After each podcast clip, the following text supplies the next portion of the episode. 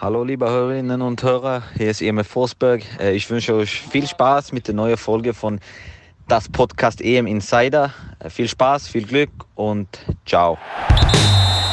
EM Insider, der Fußballpodcast mit Christian Falk. News, News, Hintergründe und alles Wissenswerte rund um die deutsche Nationalmannschaft.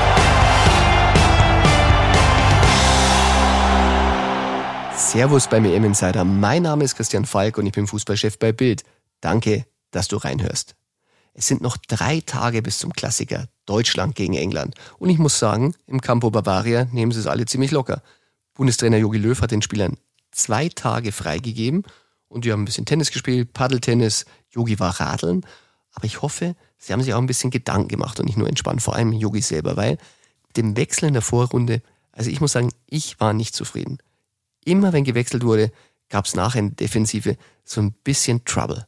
Und das sehe nicht nur ich so. Ich habe hier im Studio meinen lieben Kollegen Tobi Altscheffel, mit dem würde ich das jetzt diskutieren und er hat extra unseren Experten Lothar Matthäus gefragt und der sieht es ähnlich wie wir. Ich habe mit Lothar Matthäus gesprochen, wir sind die Wechsel durchgegangen und dann hat er so eine Gesamtnote gemacht, hat seinen Taschenrechner gezückt und geschaut und hat gesagt, Gesamtnote 4 für Jogi Löw für seine Wechsel in der Vorrunde, allerdings ähm, nur wegen des Ungarnspiels. Also 4 war in der Schule ausreichend, das ist schon, schon knapp an ungenügend und mangelhaft. Also mir ist eine Szene aufgefallen beim Spiel gegen Ungarn, wir sitzen ja wirklich nah an der Trainerbank, da standen Müller und Nabri zur Einwechslung bereit und dann, dann fällt auf einmal das Tor und ähm, es steht unentschieden, eins zu eins. Und eigentlich bräuchte sie zwei Offensivspieler nicht. Und er fragte Müller, willst du rein? Der war ja auch angeschlagen, den wollte er erst gar nicht bringen. Müller nickt darauf, Daumen hoch und er wechselt sie ein. Und sofort fällt es 1 zu 2 für Ungarn. Unglücklich, finde ich. Unglücklich, äh, die Mannschaft unsortiert und Lothar hat auch gesagt, das Ungarn-Spiel rettet eigentlich noch seine Note, weil er den Musiala gebracht hat. Er hat ihn end endlich gebracht. Der hat mit einer entscheidenden Aktion den Ausgleich von Goretzka auch eingewechselt, eingeleitet. Also das hat die Gesamtnote 4 von Löw ausreichend noch gerettet, aber insgesamt war er mit den Wechseln gar nicht zufrieden. Ich glaube, es liegt auch ein bisschen, die Offensivwechsel funktionieren ganz gut. Goretzka hat ja auch den Ausgleich gemacht, auch für mein Gefühl ein bisschen spät. Also ich hätte ihn sowieso in die Stammelf gestellt, aber auch gegen äh, Portugal war es so. Deutschland führt sehr souverän und Yogi wechselt in der 62. Minute wieder munter die Defensive durch. Äh, Halstenberg für Gosens, Schan für Hummels. Ja, und fünf Minuten später fällt das Anschlusstor durch Jota. Und wenn Sanchez nicht auch noch diese Chance hat, die dann wirklich ans Metall geht, dann wird es nochmal richtig eng. Ja, wobei man bei diesen Wechseln sagen muss, da ist Jogi Löw ein kleines bisschen entschuldigt, denn äh, das Signal kam eindeutig von Mats Hummels, der wollte raus in dem Moment und der wollte sogar so schnell raus.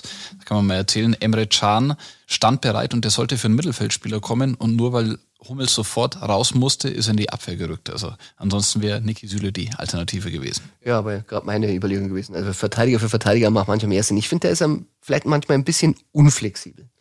Unflexibel oder wie Lothar Matthäus gesagt hat, er ist da ein bisschen stur oder man kann es auch so deuten, er hat Vertrauen in seine erste Elf oder in seine ersten zwölf, 13 Spieler, aber vielleicht fehlt ihm das Vertrauen in die Nummer 14, 15, 16, also ein Musiala so spät erst zu bringen. Ein Florian Neuhaus, den er auf der Bank hat, überhaupt nicht zu bringen bis jetzt. Das sind gute Optionen, sagt auch der Lothar, aber die kommen entweder sehr spät oder kommen gar nicht. Dabei ist es so wichtig, und das hat auch die WM 2014 gezeigt, dass alle gut drauf sind. Und wenn wir an den letzten Titel bei der EM 1996 denken, hat man ja auch gesehen, wie wichtig diese Spieler hinter der ersten Elf werden können. Da waren unzählige Ausfälle. Jürgen Kohler, der Kapitän gleich im ersten. Und dann kam immer mehr hinzu. Und selbst im Spiel gegen England im Halbfinale, die Einwechselspieler, Hessler für Scholl, Strunz für Freund, beide haben die Elfmeter dann verwandelt. Und einer, der ebenfalls vom Platz musste, den rufen wir jetzt an. Thomas Helmer. Der Legendentalk. Hallo? Hallo Thomas, das ist der Falki. Servus. Ah, Christian, hallo. Grüß dich. Thomas, mein Anruf kann dich kaum überraschen. Es geht natürlich um die M1996. Du bist einer der EM-Helden und ihr wart auch damals im Fokus, sogar im Nacktfokus. Ich spreche von der Sauna-Affäre. Ja, da, da, war eine Menge los. Ne? Also du, bei dem Turnier kam ich öfter ins Schwitzen, ne? da zum ersten Mal. also ich war mit dabei. Also wie gesagt, äh, es gibt ja verschiedene ähm, wie soll man sagen, verschiedene Länder, verschiedene Sitten. Ne? Jedes mhm. Land äh, macht das ja in der Sauna scheinbar anders, habe ich mir sagen lassen. Berti Fuchs hat dann auch so was Nettes erzählt. Ne? Die einen trinken dann Schnaps, die anderen haben Hüte auf oder wie auch immer in verschiedenen Ländern. Und in England ist es halt so, dass du irgendwie äh, ähm, eine Badehose anhaben musst oder eine Badeanzug und so weiter. Und das war uns natürlich äh, als Nacktsaunagänger äh, nicht geläufig. Und dann sind wir da halt reingestiefelt, weil das ja ein Öf es gab ja auch einen öffentlichen Teil im Mottram Hall. Mhm. Legendäres EM-Quartier damals. Genau, also und da ist ja erstmal nichts passiert. Das ist ja erst im Nachhinein dann passiert. Als wir mitbekamen, dass sich da jemand beschwert hat oder, oder mehrere Engländer äh, äh, sich beschwert haben. Über die ja. deutsche Nudisten-Nationalmannschaft. Genau, was, was fällt denn ein und so weiter. Also das geht doch gar nicht. Und, Gut, sie haben ja immer was gesucht, ne, um uns irgendwie zu piesacken. Aber das war dann der erste große, ja, oder erste große Geschichte. Wunderbar. Cleansy haben sie ein bisschen mehr äh, durchs Dorf gejagt als die anderen.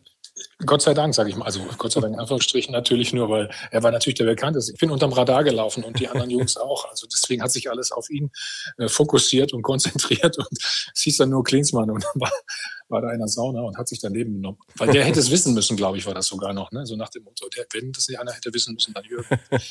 Ja, albern. Damals eine Sensationsboulevardgeschichte. Aber, ja. aber du hast schon gesagt, du hast öfter mal geschwitzt. In der gestrigen Folge war Markus Babbel zu Gast und er ja. meinte, der, der Eierkopf Helmer äh, hat sich nicht an die Absprache bei der Manndeckung von Scherer gehalten. Wie erinnerst du dich an die Szene? Da muss ich sagen, der Eierkopf Babbel hat nicht recht. Sag, wie du es gesehen hast. Nee, nee, nee, Moment. Wenn ich mich richtig erinnere, ich meine, das ist ja auch schon 25 Jahre her, ne? Äh, war ich für Sheringham eingeteilt und er für Shearer. Und er hat aber gleich schon gesagt, ich kriege den nicht in den Griff irgendwie. Der war da nur am Rumwuseln und so weiter und hat, hat äh, Hilfe angefordert. Ja, da muss ich nochmal mit ihm reden. Und ich bin ziemlich sicher, müssen wir den Bundestrainer nochmal fragen, also Berti damals. Ich bin sicher, dass ich für Sheringham zugeteilt war. Bei dem stand ich nämlich auch. War ja. tatsächlich so. Markus meinte, er hat aber gesagt, er wird geblockt und du sollst übernehmen. Und dann ging irgendwas schief. Wie sollte ich das machen? Sollte ich dann beide, beide in Manndeckung nehmen? Aber er hat recht, es ist schiefgegangen und er war stinkesauer, das weiß ich auch noch. Hat dann rumgepöbelt, weil es natürlich eigentlich sein Mann war. Und wenn dein Mann natürlich bei einer Ecke, dann, der die Führung macht, überhaupt ein Tor macht und dann noch Ellen Shearer, ist natürlich klar. Dann haben alle lange Gesichter gehabt. Hm. Aber du hast dich revanchiert, du hast äh, im EM-Finale dann den Pass auf äh, Bierhoff zum Golden Goal geschossen. Der war ja auch nicht unwichtig.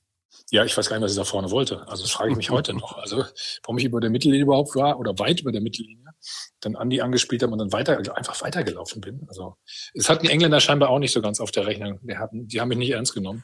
Und deswegen haben sie mich lauf, laufen lassen, weißt du. Und ich habe den Ball dann blind reingespielt. Und war keine super Flanke. Glück gehabt durch die Beine, glaube ich, war es noch von, von, von ja. Irgendjemandem. Und, aber Stefan war halt dann, da, wie so ein Stürmer halt sein sollte, intuitiv da und hat das Ding dann Gott sei Dank reingehauen. Also, es sah natürlich total geplant aus. ja, es sah gut aus, muss man sagen. Jetzt blicken wir auf das nächste Duell hinaus. Äh, gibt ein paar offene Fragen. Äh, mhm. Ich möchte zwei stellen. Und zwar ist die große Diskussion, Goretzka hat gut aufgespielt. Wenn du aufstellen würdest, Entscheidung zwischen Gündogan oder Goretzka, für wen entscheidest du dich? Ich würde die Frage erstmal anders beantworten. Ähm, ich glaube, dass Goretzka unser großes Plus jetzt noch werden kann. Mhm habe ich ja vor dem Turnier eigentlich schon gesagt. Ich, ich finde, der hat sich super entwickelt und der ist von den Mittelfeldspielern, also Groß, Gündogan, ähm, derjenige, der für mich am torgefährlichsten einfach auch ist, der immer mit vorne reingeht, äh, also auch, auch kopfballstark alles und einfach äh, diese gewisse Dynamik damit bringt. Also er muss spielen, finde ich, wenn, wenn er jetzt, hat er zwei Kurzeinsätze mehr oder weniger gehabt. Äh, dafür bin ich schon mal. Die Frage ist, weiß ich gar nicht, ob es die Frage ist Gündogan oder Goretzka. Einen muss man streichen, vielleicht auch einen anderen? Ja gut, Toni Kroos ist beim Bundestrainer gesetzt, ne? Sonst ja. würde ich sagen, könnte man über ihn auch nachdenken, meiner Ansicht nach. Also insofern wird die Frage damit beantwortet, wenn ich sage, ähm, dass äh, Goretzka aus meiner Sicht spielen sollte. Wunderbar. Dann noch eine Entweder-Oder-Frage. Sané oder Havertz? Ja, Leroy ist ein bisschen tragisch, weil jetzt fand ich jetzt gegen die Ungarn auch, ne? Also kommt noch nicht so ins Turnier. Äh, nee, unglückliche Momente. Ich meine, diese letzte Szene, die wir alle gesehen haben, mhm. wo er da mit, natürlich mit rechts, vielleicht nicht sein, sein starker Fuß, aber es darf keine Entschuldigung sein. Er war ganz frei und hat eigentlich auch die Zeit, den da vernünftig in die Mitte zu passen und dann haut er ihn da ins Aus. Also das war natürlich eine unglückliche Szene. Er hatte mehrere so unglückliche Sachen. Und äh, Kai trifft ja, ne? Also ich meine, was, was gibt's dagegen zu sagen? Ist vielleicht auch nicht immer so präsent, aber ich würde natürlich, ich würde erstmal mit, mit ihm beginnen. Alles klar. Thomas, dann danke ich für deine Zeit und äh, sehr gerne. Wir sehen uns. Ja, ja bis bald. Alles Gute. Danke dir. Servus. Servus. EM Insider. Tja, das war's auch schon wieder mit der heutigen Folge von EM Insider. Ich hoffe, dir hat Spaß gemacht. Und heute, heute geht's wieder weiter mit dem Training bei der Nationalmannschaft. Und ich hoffe, Jogi Löw macht sich auch ein bisschen Gedanken, denn auch er sollte nicht vergessen, gerade wenn es ans Wechseln geht, nicht so lange stur sein, denn ein bisschen was geht immer. EM Insider, der Fußballpodcast mit Christian Falk.